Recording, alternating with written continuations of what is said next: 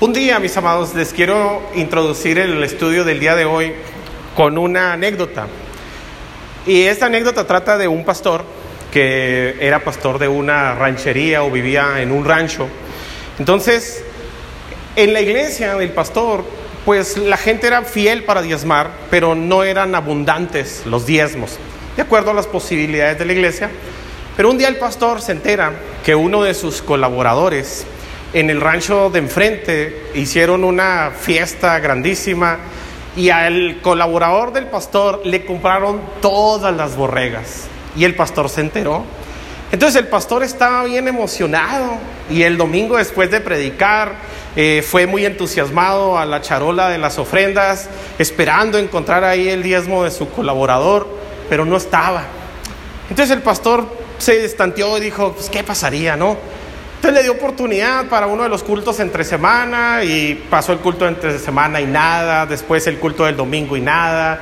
Y después de unos días, al darse cuenta el pastor que en la charola de las ofrendas no estaba ningún diezmo relevante de su colaborador, se entristeció, se enojó y se empezó a poner muy serio con su colaborador.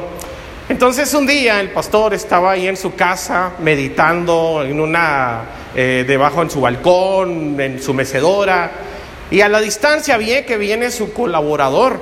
Y cuando lo ve venir a la distancia, el pastor ya molesto con su colaborador, le grita, varón, a partir del domingo tienes tres meses de disciplina.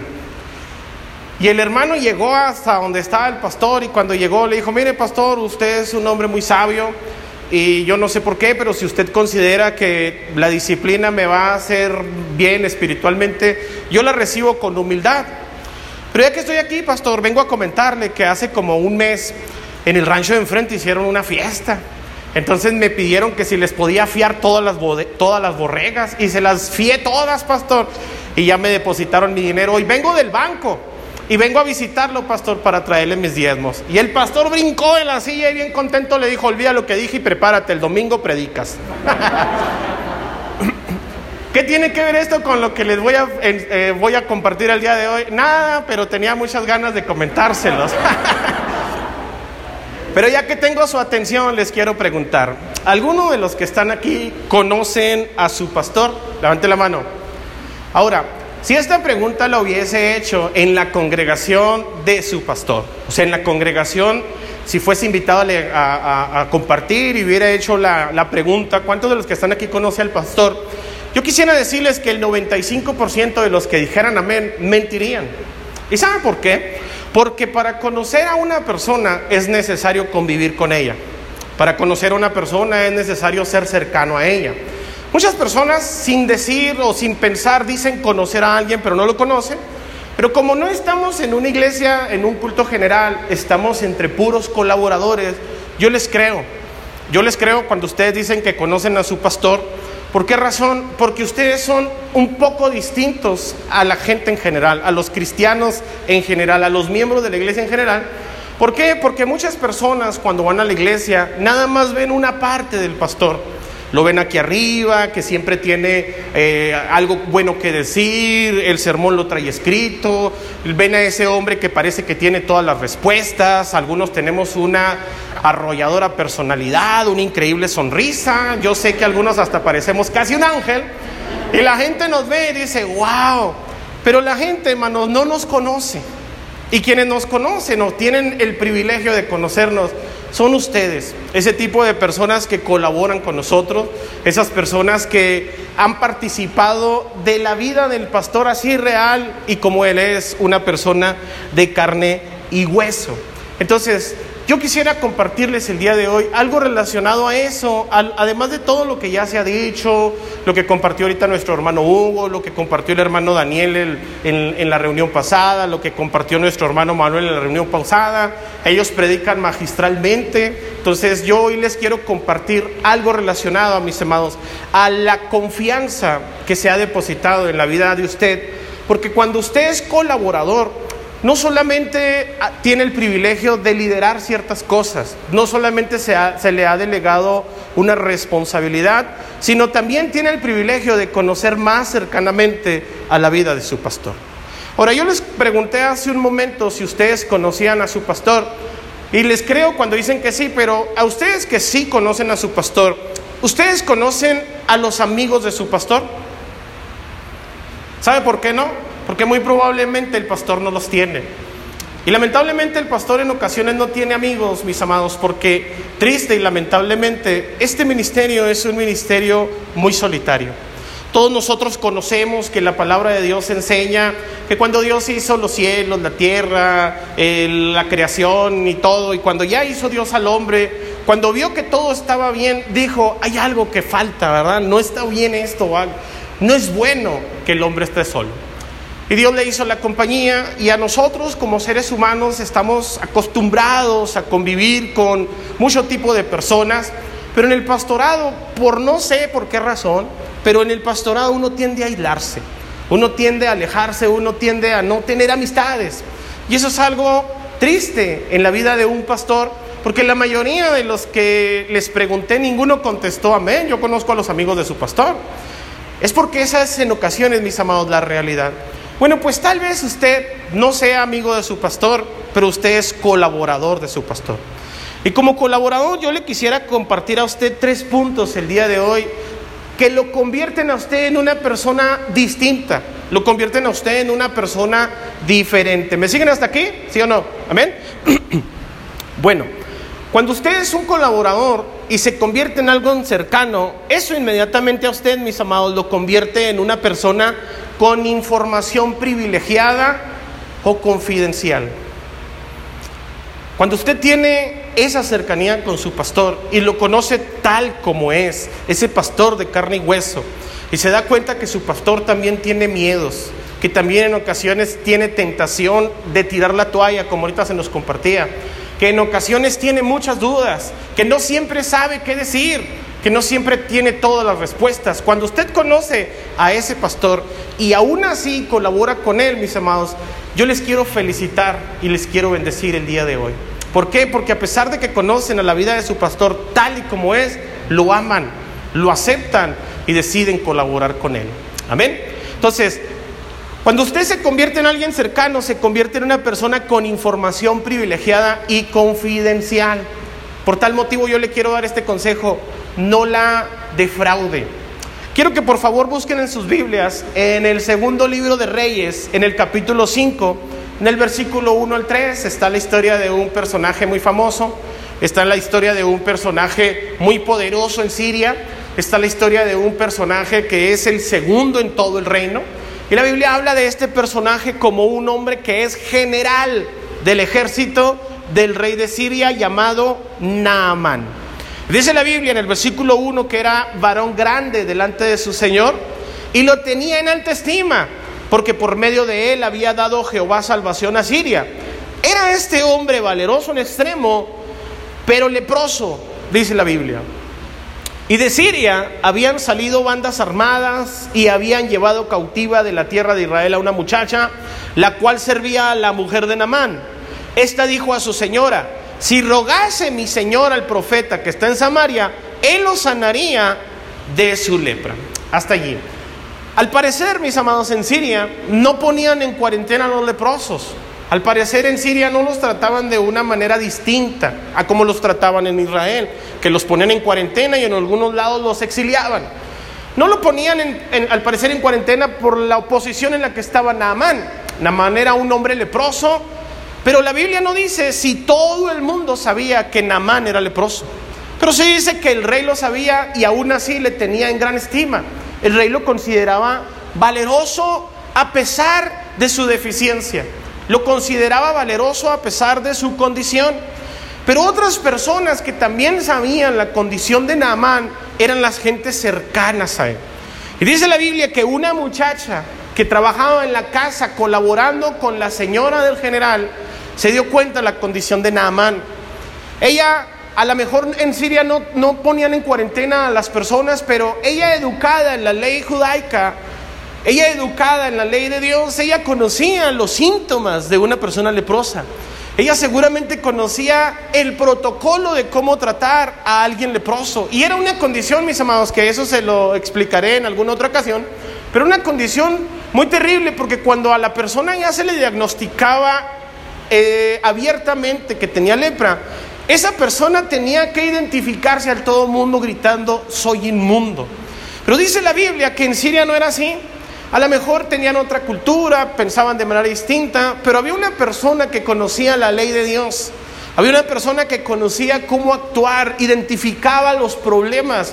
Y esta persona que seguramente le tendía la cama al general, esa persona que seguramente le lavaba la ropa al general, esa persona identificó ese problema, pero lejos de andarlo despotricando, lejos de andar diciéndole a todas las vecinas cuando salían al mandado con su canasta y se juntaban las tortillas, oye, ¿qué crees el general?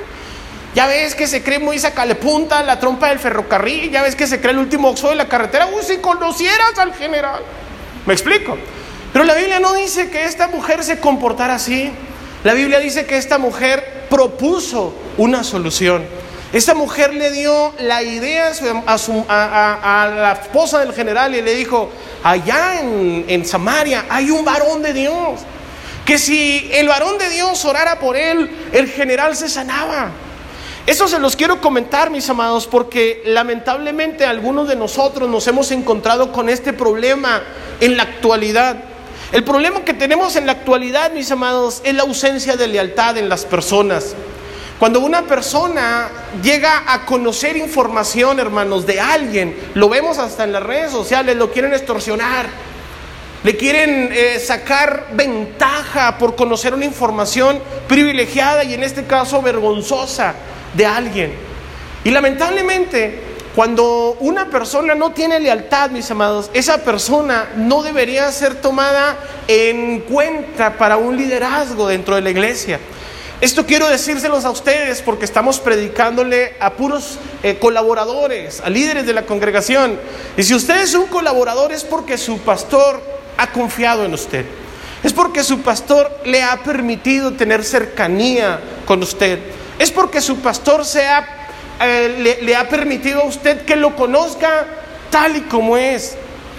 Y yo lo que le quiero recomendar el día de hoy, mis amados, es que si usted llega a conocer una faceta de su pastor que usted no se imaginaba, que usted no se esperaba, porque sumado con el problema de falta de lealtad, tenemos un exceso eh, donde sospecha. Muchos tenemos un exceso donde imaginación e idealizamos a las personas, idealizamos a la gente, idealizamos a la vida de los pastores. Y como yo les decía hace un momento, como ustedes ven a su pastor cada día de culto preparado, que ha estudiado, que ha escrito algunas notas, usted lo ve aquí que se para con autoridad, usted lo ve y dice, mi pastor es un hombre sobrenatural. Es un hombre que tiene todas las respuestas, pero el pastor se preparó ese día para esto y Dios lo respalda y lo usa. Pero como comentábamos, hermanos, en el trajín de la vida, en el ir y venir, y nos mostramos como somos, somos gente que no tenemos todas las respuestas. Por mucho que nosotros en ocasiones queramos aparentarlo o no dejemos ver en claro algunos detalles, también somos gente que tiene problemas, gente que sufre, gente que sufre eh, en ocasiones rechazo, a veces eh, se preocupa uno de más por alguna situación, a veces llegan de repente a darle una, una, noticia y lo sorprenden y no sabe uno cómo responder. Y cuando una persona idealiza a un pastor, le está haciendo un daño terrible. ¿Por qué? Porque tienen la idea de que este hombre es sobrenatural, es implacable, es todopoderoso, pero la realidad es que no, es un hombre de carne y hueso, que la diferencia es que ha decidido servir al todopoderoso. Y Dios se ha fijado en él para ayudarle, para, para bendecirle, para ponerlo como pastor. Pero también Dios se ha fijado en usted porque sabe que ese pastor necesita a las personas adecuadas a su alrededor que le ayuden a levantar los brazos. Pero imagínense por favor, si un pastor se anduviera cuidando primero que nada de sus colaboradores. Si un pastor se anduviera cuidando primero que nada de que y en cuanto se dé cuenta el de alabanza, porque algunos de nosotros, bueno, yo al menos en el caso, en la congregación tengo eh, maneras más eficaces de dar a conocer algo. No es el Facebook, ni el WhatsApp, ni el Twitter. Se lo comento a la hermana que yo sé que cuando le digo hermana, le voy a contar algo que quede entre usted y yo. Hombre, esa hermana viera cómo me sirve para compartir la información. pero ella no es de nuestros colaboradores, por obvias razones. ¿Me explico? Entonces, lo que yo le quiero comentar este, en este punto, mis amados, es que si Dios le ha permitido a usted ser parte cercana de la vida de su pastor, sea una persona leal, porque va a tener información probablemente privilegiada. No estoy diciendo que sea una persona que lo solape, no estoy diciendo que sea una persona que si usted ve que su pastor peca, este lo va a dejar, incluso hasta le va a ayudar. No, estoy diciendo que cuando se dé cuenta de que su pastor no es perfecto como usted se lo imaginaba, que tenga deficiencias a lo mejor, ayúdenlo, propóngale soluciones, propóngale que cómo acercarse o cómo eh, cambiar esa situación, cómo ayudarle. Yo les he dicho frecuentemente en la congregación, mis amados, si no va a venir a ayudarnos a construir el arca, por favor no contribuya con el diluvio. Porque lamentablemente a veces es lo que más sobra, gente que contribuye con el diluvio y necesitamos gente que nos ayude a construir. ¿Me siguen hasta aquí? Muy bien, entonces, el hacer una persona cercana te convierte en una persona con información privilegiada o confidencial. Cuando usted conozca a su pastor y como es de carne y hueso, no viole nunca esa confidencialidad que se le ha otorgado. Cuando vea que tenga un problema, busque cómo ayudarlo y no cómo dañarlo. Amén. Punto número dos, hermanos, cuando usted es una persona cercana, se, se convierte en una persona de influencia. Cuando usted se convierte en un colaborador de su congregación, en un colaborador de su pastor, usted se convierte en una persona de influencia. La palabra influencia, mis amados, según el diccionario, dice poder de una persona o cosa para determinar o alterar la forma de pensar o actuar de alguien. Esa es la influencia. Es el poder que una persona o alguna cosa, bueno, en este caso persona tiene, es el poder que una persona tiene para alterar la forma de pensar o actuar de alguien. Y antes de desarrollar este punto, quiero volverles a hacer la pregunta. ¿Ustedes conocen a los amigos de su pastor? Como les digo, es probable porque no los tenga, pero ¿saben qué, mis amados? A veces es muy importante la amistad. Tal vez su pastor porque ha sido defraudado, porque lo han herido, porque lo han lastimado, porque hay personas que se le han acercado con, con, falsa amistad y lo han traicionado. Por eso su pastor probablemente ha desarrollado una especie de, autodefensa y ya se muestra este, desconfiado ante ciertas personas, ya no confía muy bien ante un desconocido. Pero no sabemos cuál sea la razón, pero por la razón que sea, usted puede llegar hasta cierto punto entender la necesidad que su pastor tiene de una persona cercana. Y esa persona, mis amados, si es usted, lo felicito. Y si no, busque ser ese tipo de personas que usted pueda contribuir a ayudar a las deficiencias o a las situaciones que pueda tener un pastor. Por ejemplo, la mayoría de nosotros, como personas, tenemos amigos. ¿Cierto no? Levanten la mano los que tienen amigos. Qué injusto que nomás el pastor no los tenga, ¿no? Pero bueno, cuando una mujer, una hermana, que casi no les gusta salir a comprar, pero allá en la rara vez que lleguen a salir de compras, cuando salen, salen acompañadas con una amiga, por lo regular. Pero si han fijado que siempre que salen a comprar algo, ven un vestido, unos zapatos que le gusta, una bolsa, y siempre le preguntan a su amiga, ¿sí o no? ¿Cómo se me ve este vestido? ¿Cierto? Y no la amiga, si es su verdadera amiga, si se le ve raro, se va a reír y le va a decir, no hombre, pareces tamal mal amarrado. No se te ve bien. Pero una falsa amiga, si la ve que se le ve ridícula, una falsa amiga que quiere hacerle daño, le dice, ay, te ves divina. Bien te pudieron haber contratado para la estampa del Michelin, pero te ves espectacular. Porque quiere que salga a la calle así y que todo mundo se burle de ella. ¿Me explico? Entonces, un buen amigo, un verdadero amigo, muy probablemente no te va a decir, no siempre, perdón, te va a decir lo que quieres escuchar, pero te va a decir lo que necesitas escuchar. Y como dije hace un momento, el pastor no se la sabe de todas, todas. Y en ocasiones necesita tomar consejo. Ojalá fuera de sus amigos, pero si no los tiene, muy probablemente se va a apoyar en usted como colaborador para decirle, estamos pasando por esta situación. Y aún así le va a contar ciertas cosas con reservas. Fíjese lo que dice la Biblia ahí en, en, primer libro de Reyes, capítulo 11. Vamos a leer el versículo 42 y también vamos a leer los primeros versículos del capítulo 12. Observe por favor. Primer libro de Reyes, capítulo 11, yo lo voy a leer en una versión que se llama Nueva Traducción Viviente. Dice, Salomón gobernó en Jerusalén a todo Israel durante 40 años. Cuando murió, lo enterraron en la ciudad de David, la cual llevaba ese nombre por su padre. Luego su hijo Roboam lo sucedió en el trono. Versículo 1 del capítulo 12. Roboam fue a Siquem, donde todo Israel se había reunido para proclamarlo rey. Cuando Jeroboam, hijo de Nabat, se enteró de esto, regresó de Egipto, donde había huido para escapar del rey Salomón. Entonces los líderes de Israel mandaron llamar a Jeroboam y él junto con toda la asamblea de Israel fueron a hablar con Roboam. Su padre fue un amo muy duro, le dijeron.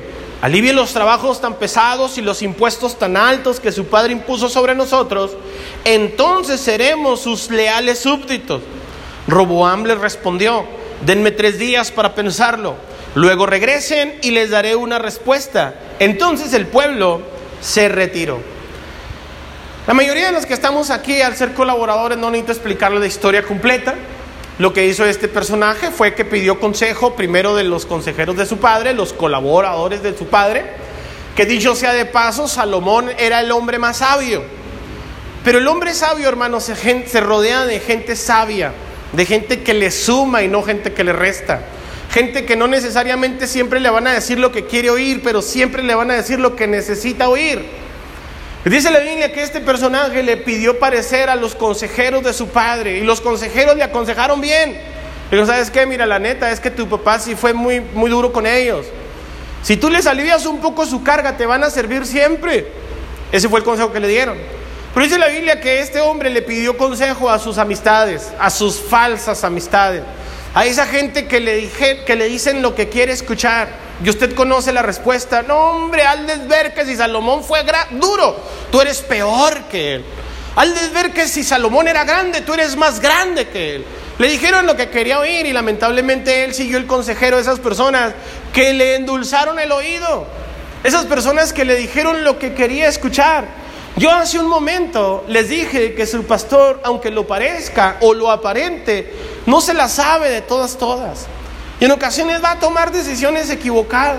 No está en usted corregirlo. No está en usted eh, tomar la decisión por su pastor. Pero sí está en usted hacerle ver, oiga pastor, creo que la decisión que tomó no es correcta. Creo que la decisión que usted está, o la forma en que lo está manejando, a lo mejor no es del todo correcta. Y su pastor es humilde, va a escuchar el consejo.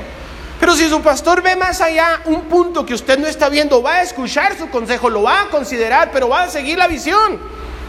Pero usted, mis amados, no porque su pastor en ocasiones eh, no le tome parecer o en ocasiones no le comente alguna situación, algún problema que esté pasando en la iglesia, no quiere decir que usted va a decir, bueno, pues el pastor se lo buscó. ¿Para qué se mete por ahí? Es como si usted fuese en la carretera de noche y ahora que llovió eh, se destaparon todos los baches y si usted va por un camino y cae o, casi cae en uno de los baches que hay en nuestra ciudad y usted lo alcanza a esquivar y dice, ay, gracias a Dios lo alcancé a ver. No, hombre, si hemos caído en ese bache, de seguro hasta nos matamos.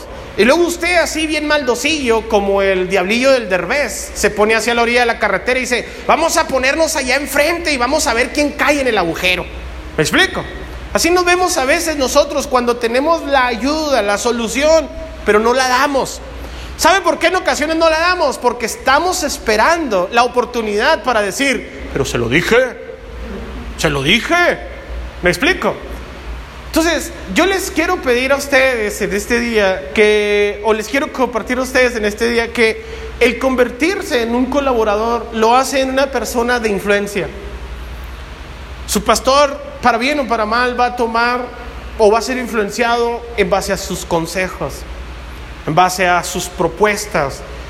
Y yo le quiero pedir con esto, tome propuestas o dé propuestas o proponga soluciones que abonen al bien general, a la causa mayor. Ahorita nos explicaban, el reino de Jesucristo es más importante que el ministerio que nosotros podamos tener. Servimos a un bien, a un bien superior, no a un bien personal. Entonces, si va a proponer, proponga algo por el bien colectivo, por el bien de la congregación. Si va usted a decir algo que lejos de ayudar va a dañar, no lo diga. Si no tiene nada bueno que decir, sorpréndanos, háganos deleitarnos con el maravilloso sonido que produce su silencio. Pero si tiene algo que decir, algo propositivo, algo bueno, hágalo con toda confianza. ¿Por qué? Porque su pastor está confiando en usted, por eso lo ha puesto a trabajar como un colaborador cercano a usted. Vemos lamentablemente el desenlace que sucedió cuando este hombre, hijo de Salomón, Jeroboam, siguió el consejo de las personas que le quisieron decir o le dijeron lo que quería oír. Lamentablemente el reino se dividió y bueno, ahí en sus iglesias se lo van a platicar, verá. Entonces, algo que también debe saber, mis amados, de, del, del equipo de colaboradores o de liderazgo, es que la influencia que usted hoy tiene es una influencia prestada. Quiere decir que no va a ser una influencia que va a tener siempre. Pero también debe saber algo, mis amados, que el pastorado es exactamente igual. Es un ministerio prestado, no es para siempre. Es un ministerio que el día de mañana o Cristo viene por su iglesia o nos llama a su presencia, pero el pastorado también termina. Pero si Dios por alguna razón decide vengarse de usted y lo manda de pastor, nada, no se crea. Si Dios por alguna razón lo llama a pastorar, ¿sabe qué tipo de colaboradores va a tener usted? El tipo de colaborador que usted fue. Porque ahorita cuando recogían la ofrenda nos daban ese texto de que todo lo que el hombre siembra cosecha. Entonces usted sea ese colaborador que su pastor necesita. Usted sea ese colaborador propositivo. Ese colaborador que va a darle palabras que su pastor necesita escuchar en el tiempo correcto. Porque también tiene que aprender que no porque sabe decir algo lo tiene que decir siempre. Hay tiempo y ocasión para hacerlo. Por ejemplo, le quiero contar la anécdota de un rey este rey tuvo un sueño, una pesadilla. Él soñó que se había quedado sin dientes. Despertó muy acelerado y le mandó llamar a uno de sus consejeros antes del almuerzo. Y le dijo, oye consejero, tú que eres muy sabio, tuve un sueño. Me, me soñé sin dientes. ¿Qué quiere decir mi sueño? Y el consejero se llevó la mano a la cabeza, así como enseñar de preocupación, y le dijo, rey, quiere decir que se van a morir todos sus parientes. Y el rey se molestó y le dijo, ¿cómo te atreves, insolente? Ahora deseas la muerte de toda mi familia.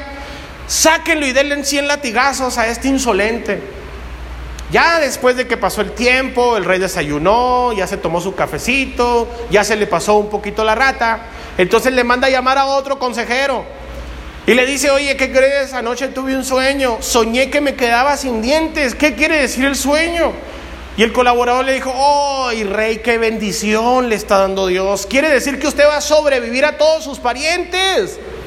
El rey se alegró y le dijo, saquen a este buen hombre de Dios y regálenle 100 monedas de oro. Mientras lo sacaban, el guardia real le dice al consejero, oye, no pude evitar darme cuenta, pero tú y el sabio anterior dieron la misma interpretación. No más que a aquel le dieron 100 latigazos y a ti te recompensaron con 100 monedas de oro. Y el sabio le dijo, es que ahí es donde radica la verdadera sabiduría. Uno sabe qué decir, pero también cómo decirlo y cuándo decirlo.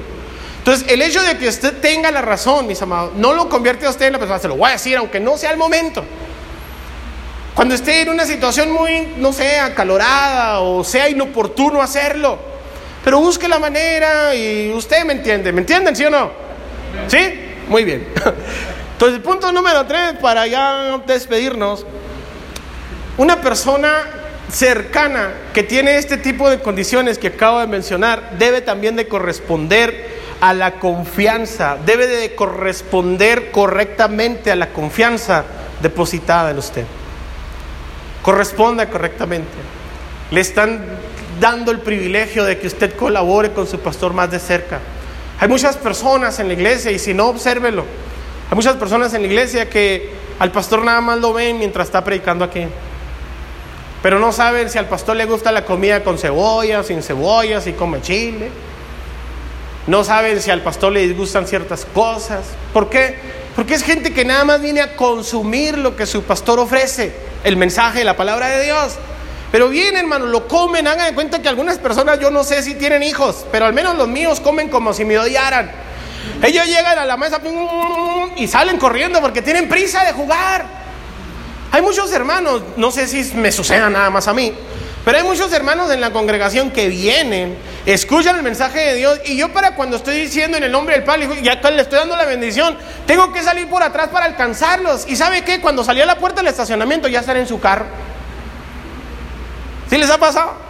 Hay hermanos que llegan, consumen, hermanos, engullen la palabra y salen corriendo. Es lo único que les interesa en la vida del pastor. Lo que el pastor les puede ofrecer en el mensaje de la palabra. ¿Sí me explico o no?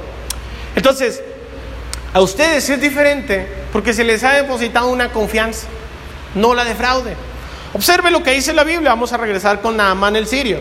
Segundo libro de Reyes, capítulo 5. Este es el tercer punto y último.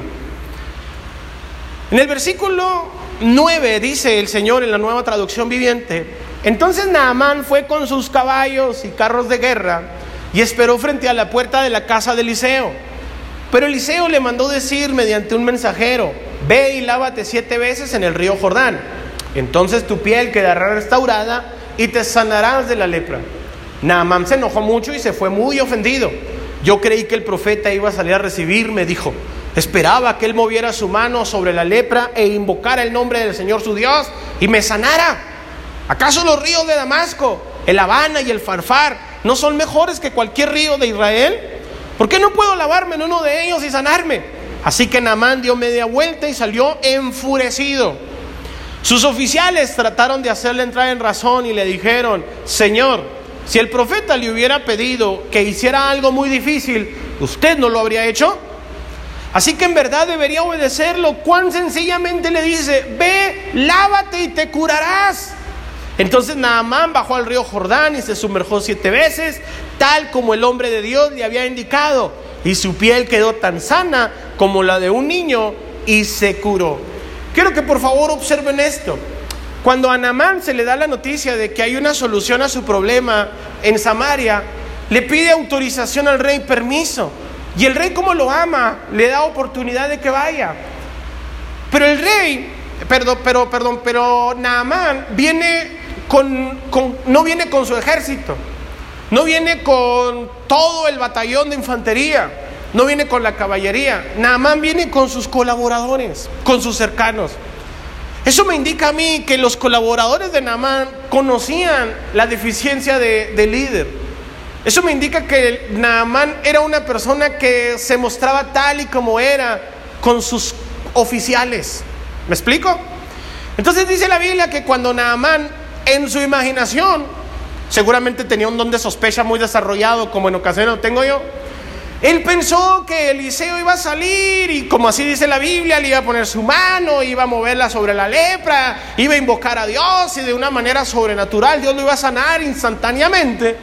Ni siquiera salió a recibirlos. Y le dijo, ve, lávate en el Jordán. Métete siete veces. Y dice la Biblia que Naamán se molestó y se iba a regresar a Siria con el mismo problema con el que había venido, a no ser si hubiera venido solo.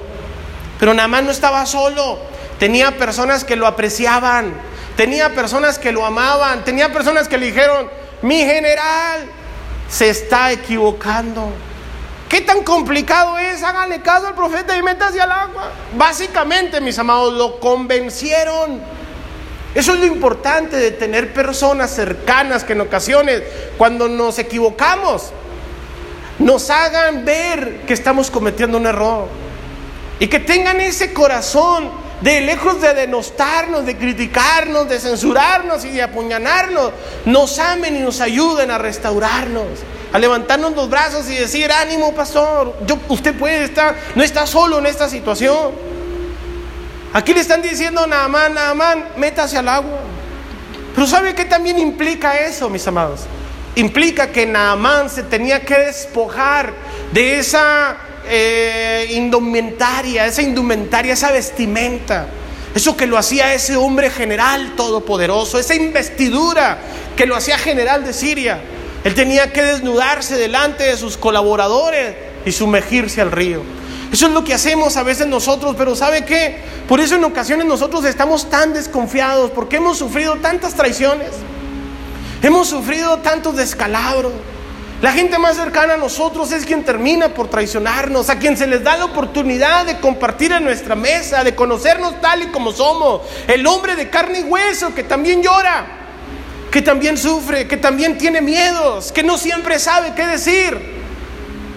Y en ocasiones hemos sido traicionados porque hemos a lo mejor no suplido las expectativas de alguien que nos puso en un lugar en el cual no estamos. Estamos en un lugar de honor. Sí, Dios nos ha permitido servir. Somos hombres del Señor. Él nos ama, pero Él nos ama a pesar de lo que somos. No por causa de lo que somos. Él no se fijó en mí porque era muy bueno. Ni en el pastor, ni en el pastor. Él se fijó en nosotros porque nos ama.